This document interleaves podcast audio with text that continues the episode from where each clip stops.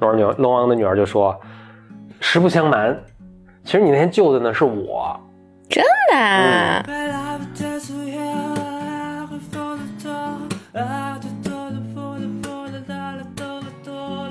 把我放在他那上，我可能跟他会做完全同样的。你也贪财好色，不是我，我还不让我买比特币。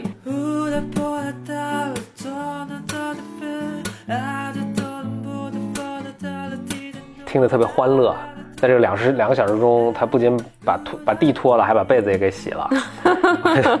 呃，我想说的是，这个才是我们的听众。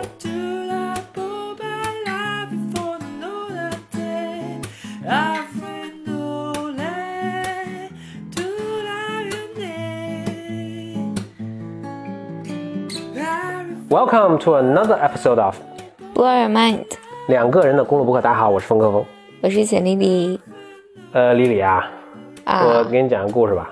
行，这个故事呢叫做《海的女儿》，但是日本版的《海的女儿》。嗯嗯，其实原来故事不叫《海的女儿》，但是它就是我觉得叫《海的女儿》，就是这名字是我给安的，但我觉得还挺贴切的。呃，我看了之后呢，非常义愤填膺，所以迫不及待想跟你讲。故事这样，有个渔村，这个渔村里呢，就是村里人都世世代代渔民了。有一个年轻的小伙子，他父亲就是渔民，他自己也是渔民。他呢，这个捕鱼的技术特别高超，就别人一个礼拜捕的鱼，他一一天就捕完了，一天捕的鱼跟人一个礼拜捕的鱼那么多。所以他就他父母也老了嘛，他就赡养父母，然后就就捕鱼一把好手，就生活过得还 OK。但是呢，他被村人传颂的其实还不是他捕鱼的这个能力，当然这也非常值得钦佩了。更重要的是他这个心肠特别好。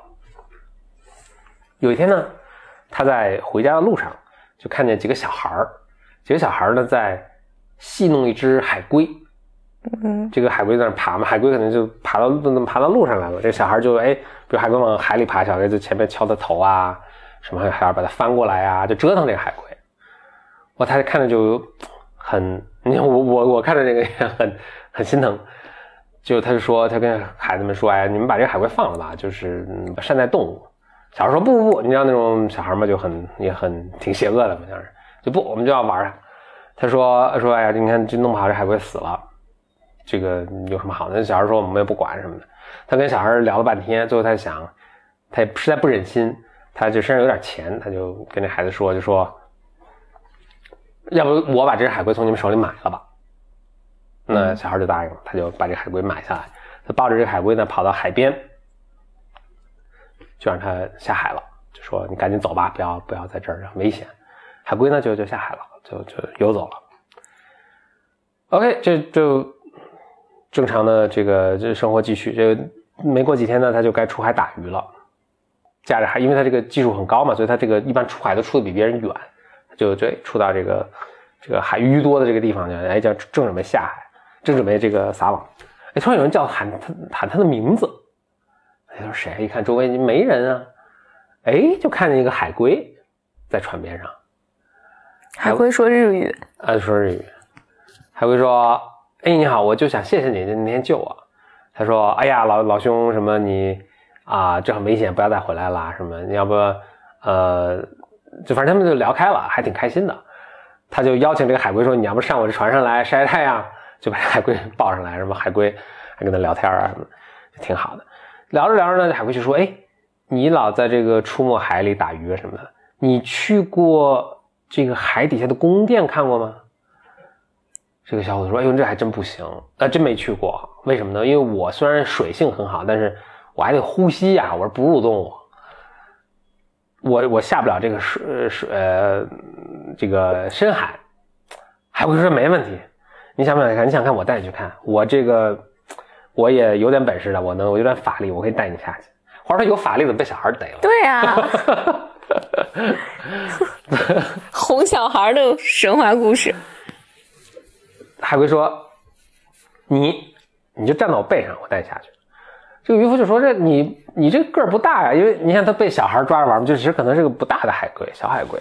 我这个怎么站不站不下？”海龟说：“您稍等啊，来，我用力，哦呀，我一下变成一个长了好几圈，就大到足够能承承承载它了。”他说：“哎，神奇啊！”他就真的上了这海龟背，海龟就哦分开水，哦就游下去了。哎，就发现它就很神奇，就是它自己虽然已经在水底下，但它身上衣服都没湿啊，还能呼吸什么。哇，他说果然有有法力，这海龟就哦游，那其实挺远的，但是这海龟也是有法力嘛，然后水性很好，啊就游游到宫殿底下。哇，他他远远的看见哇金碧辉煌的龙宫，都是这个虾兵蟹将什么在站岗啊放哨啊，听起来很弱。嗯，这个海龟就呜呜跑过去了，跑过去就说：“哎，小伙子，你得下来吧。”嗯，小伙子就下来，然后但也很紧张。海龟呢就啊看那个看他很熟，他就跟那个守门的这虾兵蟹将说：“哎，我来了，我来了，我带了咱们这个呃这个救命恩人来。”呃，虾兵蟹将说：“啊，您辛苦啦，然后您远道而来，什么就迎他进来，然后进来之后，哇，这个小伙子就穷孩子哪见过这个，就好吃好锦衣玉食，什么各种水果拼盘，就都他们是闻所未闻的没见过的东西。”就把他就安排在可能一个那个很好的房间里吧，就说哎给他端好了吃的什么什么。突然大家都很紧张，然后说啊小姐来了，小姐来了。他说啊什么情况？就哎龙王的女儿出现了。龙王女儿说吃的还好吧？他说还好还好。龙王女儿说啊呃你觉得我们这还行吗？他说啊就是太富丽堂皇了，没见过。龙王女儿说。这个龙儿女儿当然也就特别美嘛，然后这个小伙子都吓得是说的不会话。龙儿女龙王的女儿就说：“实不相瞒，其实你那天救的呢是我。”真的？龙龙王的女儿怎么是个海龟？他说：“实不相瞒，您就是我，这个有恩于我，所以我就派了我的一个下属啊，去把你接过来，就那个海龟把你接过来。接过来的时候，其实想跟你商量件事儿。”你要看着我也不嫌弃的话呢，我就嫁给你，然后你就住在这儿，锦衣玉食，就是荣华富贵。听起来不错啊！小伙子说：“那行啊。”他就就答应了，然后他们就很恩爱的，就是举办了很隆重的婚礼。那就他现在也成皇亲国戚了嘛，就这样，每天好吃好喝啊，跟这个龙女也很恩爱。但是就过了三天，他突然醒回过味儿来说：“哎呦！”那不行啊，我还有爸妈呢，这我还有以前的生活呢，我我也不能把爸妈扔了不管，就某种程度就我也不属于这儿啊什么的。他就回过味儿来，醒悟过来，赶紧就跟龙女说说，哎，我得回去，我还真得回去。龙女就很不满嘛，就说这刚住没两天，你觉得我们这哪儿不好啊什么的？小伙子说也不是因为这个原因，这我还有父母没人赡养，就说。我们家唯一壮劳力，我不回去，他们没吃啊。龙女说：“行，那我明白了，这看来留也留不住。那我送你件礼物，然后呢，我派人送你回去。这东西礼物是个小瓶子，就特精美，然后特名贵。”他说：“哎，这这什么礼物啊？”龙女说：“千万不要打开，打开的话会有灾难降临于你。”你说为什么要送这个东西？对呀，说但是吧，我这是我的送给你的一个信物。小伙子就，我觉得跟我一样很懵嘛，但是就就拿着这个了嘛，咱也不懂人这规矩规矩。这个然后又出来海龟，又带着他，呜就回到这个回到岸边了。岸边看，哎，船都早没了，他就上了岸。海龟呢就跟他打个招呼，说：“哎，您多保重了。”就走了，掉头就游回海来，他就。在这个，他看着，哎，这个村也还是那个村，但是这个人物风景有很多变化，人都不认识，他觉得很奇怪，大家衣着啊，这个说话也都有点怪，他觉得，哎，这不太对啊，就赶紧找到自己的家，嘣，一敲门，开门的不是他爸妈，陌生人。他说你是谁？他说我住这儿啊。那个人说我住这儿啊。他说。我是谁谁谁，就他的名字。我是住这儿的。人说你开玩笑吧？那这个人是个传说中的人物，都死了三百年了。他就有一年出海，就再没回来。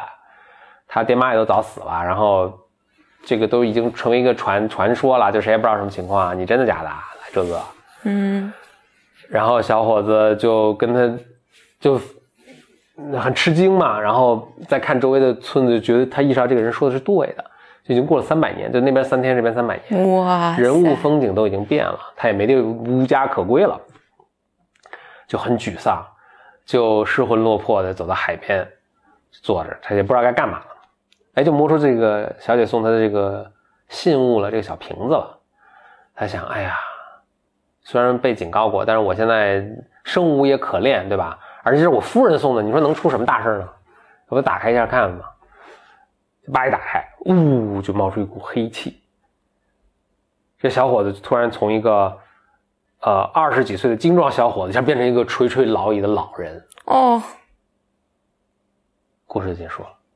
啊，嗯，关键这是不是日本东呃日本神话传说嘛？就这，但是故事结束本身底下还有一个就是类似咱们的太史公约，就说这个故事的想要教给什么呢？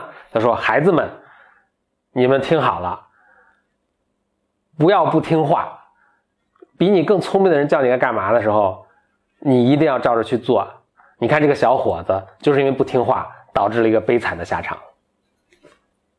完了。你说这是不是义愤填膺？日本人为讲这个道理绕了好大一个圈儿啊！首先，我想想啊，我这个槽从何而吐啊？首先，这小伙子真是什么都没做错，又善良，那不该答应跟人结婚吗？那为什么呢？人家自己送上来的，而且人家也是诚心诚意的。那是是就是，对，那个时候你就没有 thinking 嘛，你就没想，那时候你怎么没想你爸妈呢？你怎么结婚三天，什么什么好处都占了，然后你突然想你爸妈了呢？OK，那如果你这样非我，首先是我觉得这有点牵勉强啊。如果他就有这么一点，如果这个还能算为过错的话，但其实你看他救这个海龟呀、对他要赡养他的父母啊，嗯这都是不管中华民族还是日本民族，应该都是非常的自古就呃推举特别高的美德吧。对他如果有一点点缺点，可能就是有点好色贪财。对，我是觉得这个这个惩罚也太大了啊！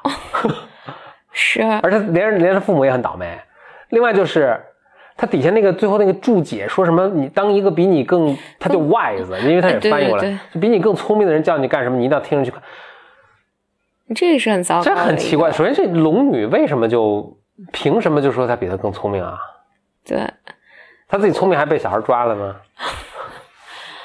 对，我我觉得这个就是这种整个东亚文化吧，这种你要听话，然后你的长辈告诉你什么，你要听。但也不是长辈啊，是他老婆。那哦，要听老婆的话。但是他说比你聪明的人，嗯，就是是，这你很难界定谁比你聪明，老师比你聪明，长辈比你聪明，嗯，然后他他因为他有我看的是英文翻译，他说一个比你更 wise 的人跟你说什么，你一定要听。嗯，那你怎么来？你我怎么知道你比我更 wise 呢？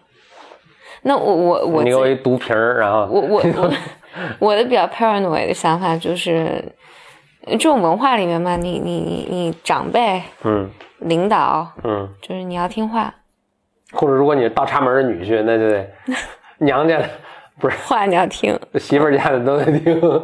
嗯，所以我就读了这个故事，我就义愤填膺，然后我就觉得他们的故事真的都无法理解，就是你就是 What are you trying to say？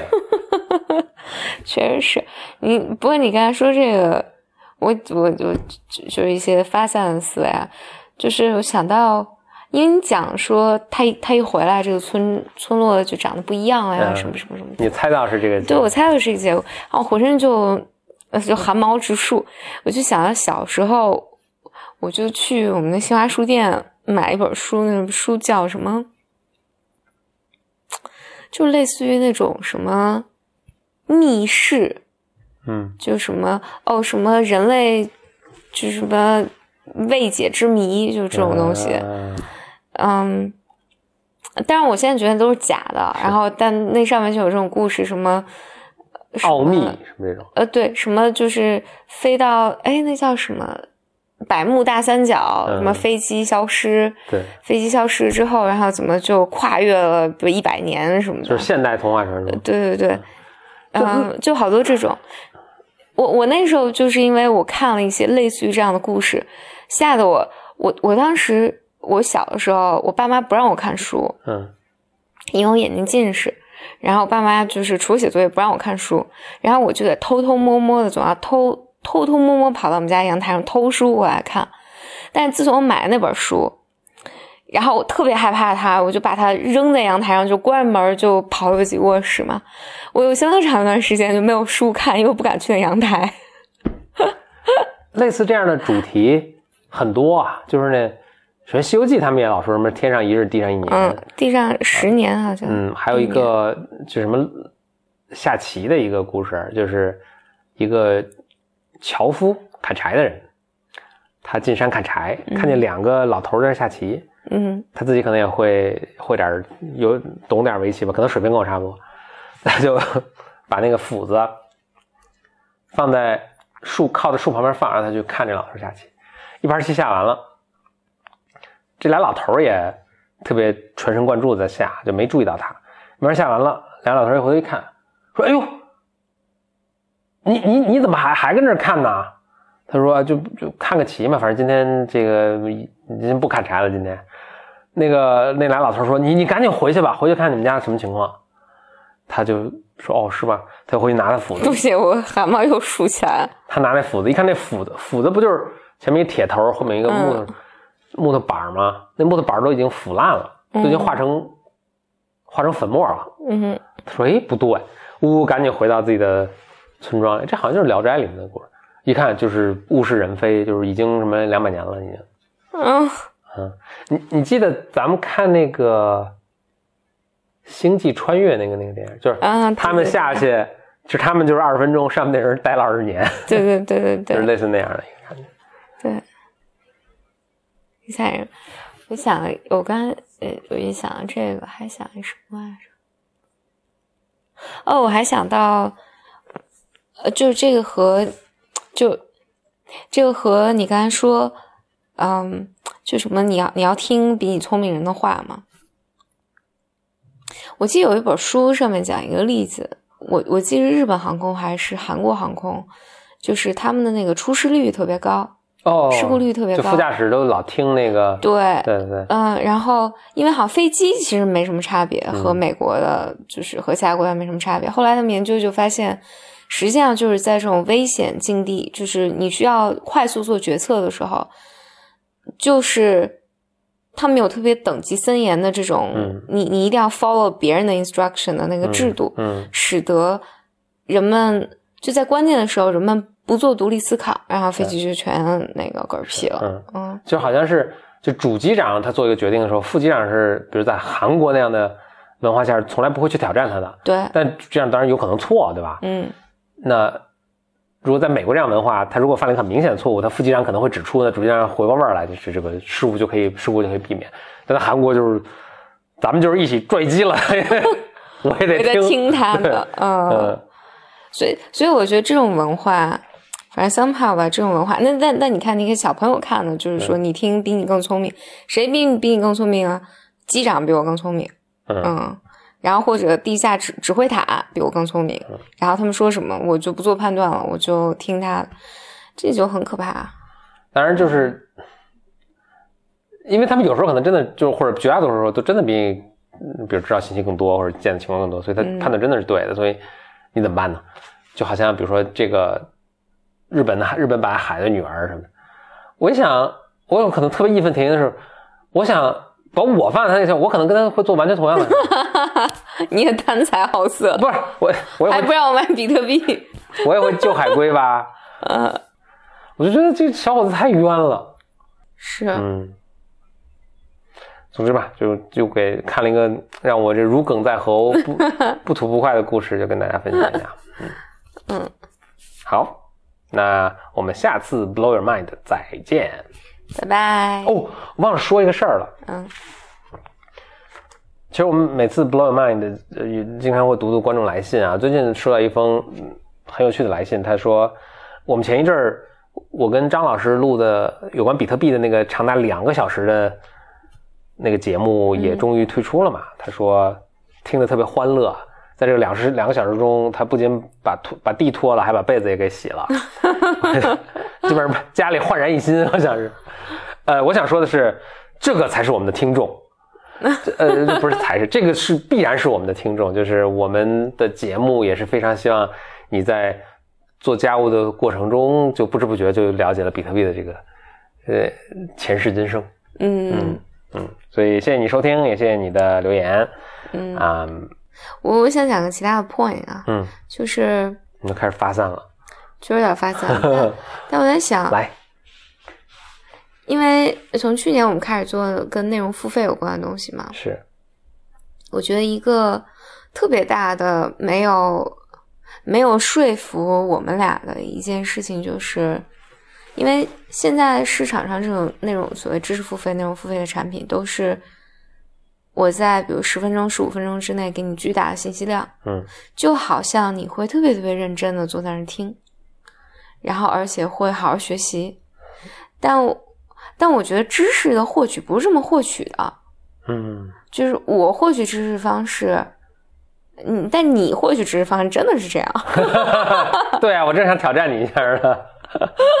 Actually, yeah, maybe you know 对，对，但我我获取知识方式从来不是，而且它没有愉悦感。我觉得对于反正对于我来讲嘛，就是我如果坐在那儿听有人跟我讲一个什么什么事情，这个就特别特别违反我的人性。嗯我，当然我我跟你是明显一个战壕了。但说实在，我现在我觉得不能被说服，但是我现在确实有开始认识到，还是物种的多样性，就是我现在能接受，有人可能真的是这样，嗯，你吗？对，就是或者就还为数不少，嗯。还在这种就是你看似折磨，其实他还是能获得快感的，对。嗯，获得一种很满很满足啊什么的，对，因为因为我我一直对播客这种感觉就是是个陪伴，嗯。其实就是陪伴。然后屋里总是你听到两个人说话，然后而且大家哈哈哈乐一乐，有时候你也不知道他们在乐啥，反正我也觉得挺乐的。哎，但是当然有一个重大区别，就是咱们这个不收费。对对对，嗯所以嗯可能要付费的话，就得。呃，我我其实也确实也觉得这是个误，就是何必这样呢？就是说，大家觉得付费，大家觉得一本正经的跟这坐着，然后我给你们三个知识要点，然后你得还得记住了什么，好像才仿佛物有所值。对哇，这还是一个挺可怕的消费习惯了，我觉得，就是好像就给纯给自己买不痛快，我觉得是，何必呢？就是我其实，就你让我很开心，我是愿意，我也愿意付费，对吧？你让我很陪伴我，开心的。那本期节目录制到这里，嗯，就这样啦。下期我们会给大家呃带来更多的这个呃有趣的或者奇怪的童话故事。嗯，另外就是峰哥现在在跟邱培刚也在录一个视频节目，叫做《秋和风》。嗯，嗯，每期节目长短全全全看邱培刚心情。对，好，呃呃，看到那个视频节呃呃看那个视频节目，可以通过关注峰哥的微信号，嗯就叫峰哥 B Y M。好，拜拜。拜拜。